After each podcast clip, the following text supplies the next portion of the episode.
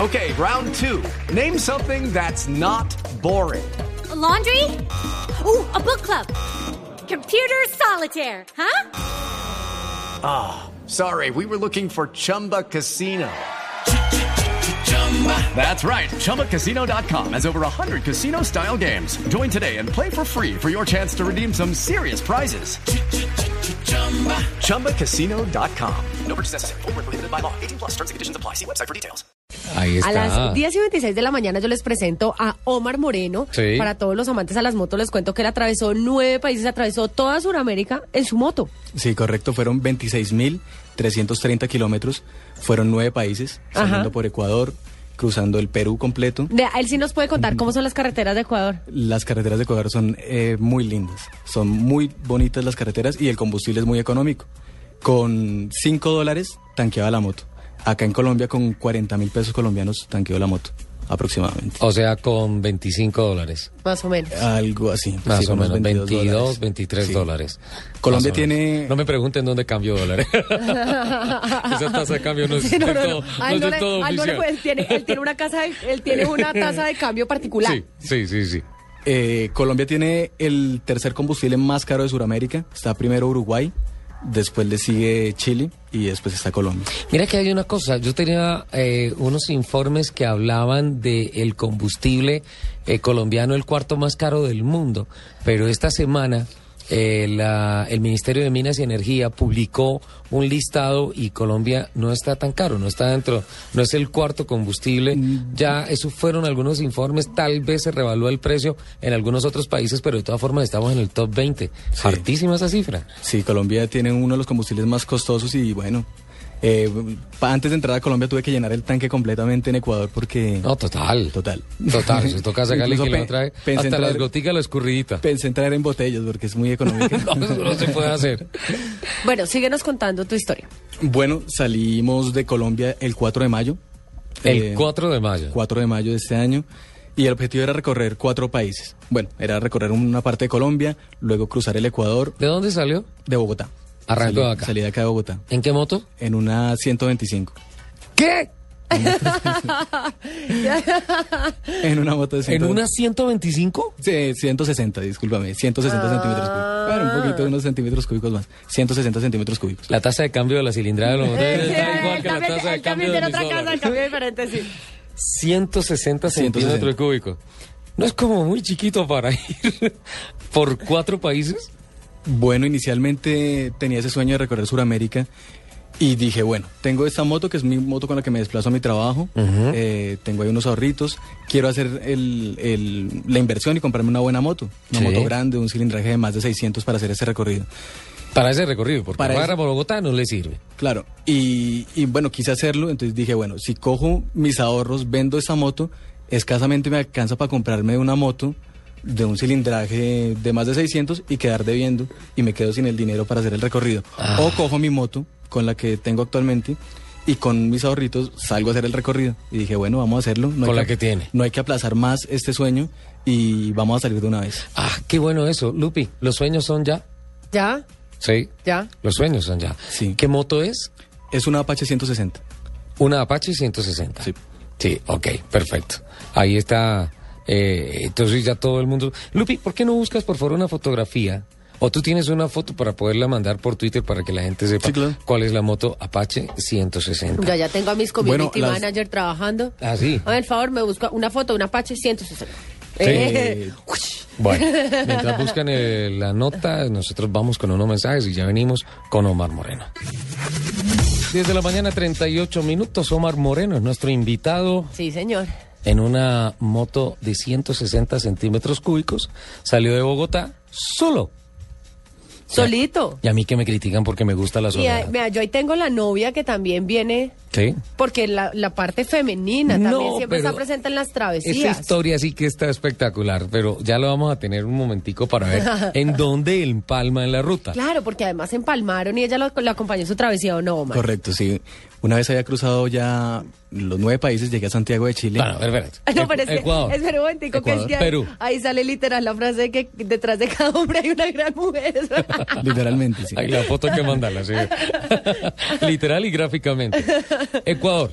Entonces, que Ecuador. sale por Cali, pasa por Rumichaca, No, por no, no, Pasto, no, no. Rumichaca. No, Salí por el Putumayo. salió por Putumayo, por, Putumayo, Mocoa, por, Por la hormiga. la hormiga. Sí. Ay, qué zona tan bonita. Es una zona muy linda, aunque también eh, carece de infraestructura vial. Sí. Eh, está apenas en construcción.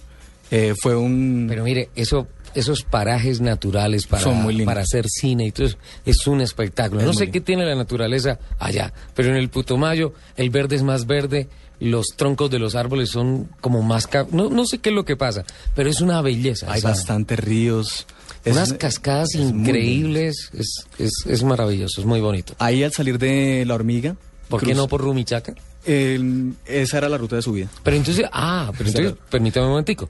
Entonces, finalmente sale de Bogotá, Sí. se va para Neiva. Ibagué, ah, no, no va hasta Bogotá, va al Neiva, Espinal. Bogotá, Neiva, y luego de ahí se va Neiva, para Neiva. Sí, Neiva. pero por el Espinal. Correcto. Y de ahí se va para Neiva. Neiva, Y de ahí eh, se va- Pitalito.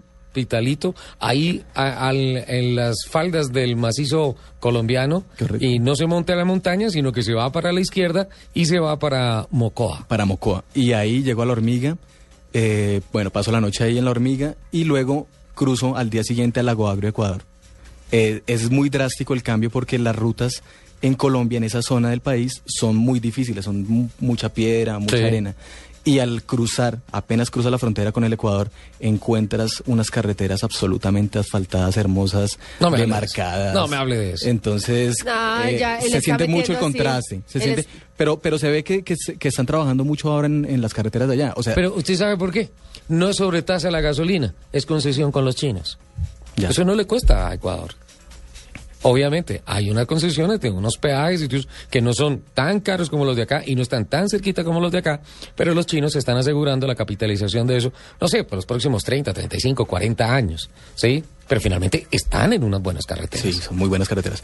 Luego, del Lago Agrio, eh, me desplazo a Quito. Qué pena, la cara que acaba de hacer Lu- merece Ay, es, foto. que, es que me da una tristeza de mi país. ¿Y qué? Bueno, vamos No, adelante. nuestro país es muy lindo. de No, verdad es que- hermoso, es hermoso. Es que eso yo nunca lo he discutido, pero es que aquí hay muchos temas por los cuales yo peleo cada programa. Pero y duro. Y duro, peleo duro. Entonces, Omar, Bueno, de ahí del Lago Agrio, en Ecuador, mm, voy hasta Quito. eh, luego de Quito a Riobamba, de Riobamba a Guayaquil. De Guayaquil, ya hago en una sola ruta Guayaquil-Máncora, que Máncora ya es del Perú. pasaste por el malecón en Guayaquil. No. No, No. Te la perdiste. Está muy bonito. Sí, claro, o sea, en este recorrido obviamente me perdí en muchos lugares eh, turísticos, naturales, por la velocidad en la que lo hice, porque lo hice en tres meses y medio, un recorrido de 26.330 kilómetros eh, por nueve países. O sea, recorrí una gran parte del continente. Entonces, bueno, en muchas ocasiones no tuve tanto tiempo para disfrutar de los lugares naturales, de quedarme en varios días Sí. en diferentes lugares, sino lo hice muy rápido. Además porque mi madre se desplazaba hasta Santiago de Chile, ella volaba desde Bogotá hasta Santiago y teníamos cita ya para reencontrarnos allá, como en el 60% del recorrido, y de ahí volaríamos a la isla de Pascua. Es una isla Ah, espectacular. chilena, espectacular, una- un lugar mágico. Entonces, Entonces, siguió, siguió de Guayaquil por la costa. Correcto. ¿sí? Y se metió a Perú. a Perú, eh, llegando a Máncora, que son unas playas muy lindas, muy turísticas. Eh, luego de Máncora fui para Piura, luego Trujillo, luego Lima, luego Nazca. Sí. Ah, bueno, antes de Nazca hay un lugar, hay una población que se llama Ica, en el Perú, y allí queda eh, el oasis de Huacachina. El oasis de Huacachina son dos dunas de 700 metros de altura cada una, y en el centro de ellas hay una laguna. En esta laguna está rodeada de palmeras. Es un oasis en medio del desierto. Tú sabes que toda la costa lindo. del Perú es puro desierto. O sea, tuve desierto y arena por montón. Es Y- que incluso sin ir por tierra, cuando tú eh, vuelas a Lima, aterrizas y te da la rotondita ahí, probado para después tomar el retorno hacia la izquierda y subir a Miraflores y todas esas cosas, todo eso es desierto. Desierto, desierto. Entonces es pelado. Perú tiene eh, esa, ca- esa característica, tiene desierto, tiene sierra y tiene selva. O sea, el, el- el país está dividido de esa manera. Es muy lindo. Perú también es muy, es un país muy hermoso. Y se come muy rico. Y allá. la comida de Perú es espectacular. Ese ceviche del Perú es Ah, uy, Y el ají de cállate. gallina. ay, Y, eso es. eh, sudado de ave. qué rico sí, ese sí, sí. bichito. No, esa, esa gastronomía, especialmente la comida del mar de, de los peruanos, es maravillosa. Claro, como Perú tiene tanta cosa, tiene una riqueza eh, una riqueza de, en cuanto a peces, moluscos, camarones, y es muy económico. La comida de mar allá, en, en sí la comida en Perú es muy económica. La- el costo de vida en, en Perú es económico, la gasolina no tanto, pero no supera los precios de la gasolina colombiana. Bueno, entonces eh, llegó allá Huacachina, como les Sí. contaba, es, eh, es un oasis en medio del desierto. Luego voy a Nazca, a conocer las líneas de Nazca. Hice un sobrevuelo y conocí las líneas de Nazca. Hay que hacerlo. Hay que hacerlo. Ah. O eso sea, es un- es un- Nazca es para ir volando. es obligado, sí. em- Es- hay que volar. En Nazca se Y, pueden... y pensaste que en efecto eso fueron extraterrestres los que hicieron eso. Es que no, de otra manera, ¿cómo? Sí, Es que, el, por ejemplo, hay una figura que se llama el Alcatraz y ese Alcatraz tiene 370 metros eh, de longitud. Sí. Eh, no se puede ver, o sea, uno se para en el piso y lo que ve es un desierto gigante. O sea, no nos explica cómo hace 2000 años pudieron haber construido eso o haber demarcado eso, no haberse borrado y cómo hicieron para verlo si solo se puede ver desde una avioneta desde Y arriba. que quede tan bien, porque yo no creo que hayan damios que vayan tan arriba. Correcto, correcto. Entonces eh, es un- un mágico ver esas figuras. Hay un en, en una de las montañas que hay ahí en el desierto hay un astronauta, hay la figura de un astronauta antiguo, pues seguramente como ellos lo vieron. A un ser con Un ser, escafandra. claro, con y, y con ojos grandes y bueno, no nos explique cómo. Hay una araña también en la parte alta de una montaña. Es hermoso, hay un, un colibrí. Ese está el colibrí es mono. increíble. El mono, el mono gigantesco con su cola espiral, que es eh, como el, el lema del Perú. Bajemos del helicóptero, de la avioneta y nos volvemos otra vez a la moto. Volvemos a la moto. Sí, gracias. Entonces estaba ahí y, y bueno, fue cuando mi mamá me confirmó que, que nos reuniríamos en Santiago Sí. y dije, bueno, estamos todavía a un mes y medio que mi mamá llegue a Santiago. Eh, si bajo a Chile ya, puedo estar llegando en 15 días. El costo de vida en Chile es muy alto. Sí. O tengo la otra opción es que ya estaba cerca de la frontera con Bolivia. Eh, entonces dije, ¿será que me voy por Bolivia? Y de paso, ya que estoy por ahí, cruzo para el Paraguay. Entonces empecé como a... Te subiste al altiplano. Me subí al altiplano. Y pasaste por el Entonces- lago Titicaca y todo. Pero la, la forma de decidir eso fue con una moneda. Entonces ¿Ah, sí? dije, sí. Eh, Dije, bueno, ¿qué hago? ¿Me voy para Chile ya y cruzo la- el desierto de Atacama o arranco para Bolivia?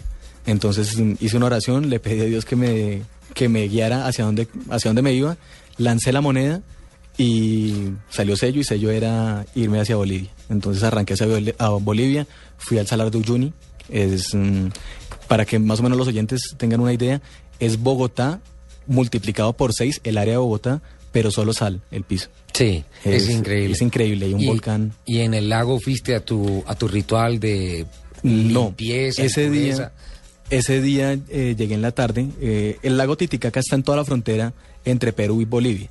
Es un lago enorme y ahí justamente queda el puente internacional.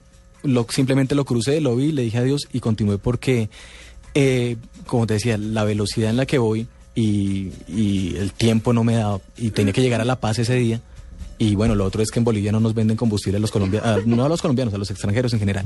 No nos venden combustible. ¿Y por qué? Eh, el combustible en Bolivia es el más económico de Sudamérica. Es muy económico. No, Una- una es bot- el segundo. El más económico es en Venezuela. Ah, bueno, sí, sí, el más económico es en Venezuela. El segundo más económico es allá y eh, es más caro el agua embotellada que la gasolina. Entonces mm, parecía que mucha gente del Perú iba, compraba combustible y se la llevaba nuevamente a... entonces, contrabando. Claro, prohibieron las estaciones de gasolina a 60 kilómetros de las fronteras y si la placa es internacional no te venden combustible. Miren la placa y le dicen, no, no señor, no. ¿Y entonces? Entonces, en ese caso, tuve que pedirle a un motociclista que pasaba que llenara su tanque Y que se- le hiciera pasara transfusión. en- me hiciera transfusión en botellas para poderlo pasar. Y ya en otras estaciones ya podía El conseguir. botellito le tocó chupar manguerita. No, no, no, la pasamos con- en botella. Ajá. Y ya en otras estaciones sí me tocaba mm, eh, pagarla más costosa, cuatro veces más costosa del precio, pero seguía siendo barata. O sea, la pagaba cuatro veces al costo de Bolivia, pero seguía la gasolina siendo muy Más barata. barata que Sí. acá. Qué barbaridad. Bueno, de Bolivia, para hacerla rápido, crucé para el Paraguay, el Gran Chaco paraguayo. Eh, bueno, también unos paisajes hermosos. de ahí es donde vienen los defensores del Chaco. Los defensores del Chaco. Oh. Sí. Bueno, antes de eso en Esa es Bolivia, historia de los guaraníes. y de los todo esto. guaraníes, sí. Con los bolivianos tienen su. Este paseo su me está bronquita. encantando, ¿eh?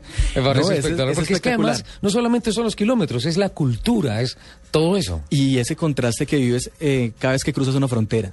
Estás en, en un país y apenas cruzas, el mundo cambia totalmente. la comida cambia, los- el olor del, del país cambia, el sabor cambia, las personas, todo es tan diferente y eso es mágico, es como montarse uno en una máquina del tiempo. Sentía cada que cruzaba una frontera, además que las cruzaba con, con mucha frecuencia, en una semana alcanzaba a cruzar dos fronteras, entonces, eh, por ejemplo, la frontera de Paraguay, luego crucé la frontera de Brasil y luego la frontera de Argentina, eso casi fue en la misma semana. Entonces, ¿Fue, fue a Iguazú? sí, fui a las cataratas del Iguazú por el lado brasilero. No, ya me empezó a dar envidia.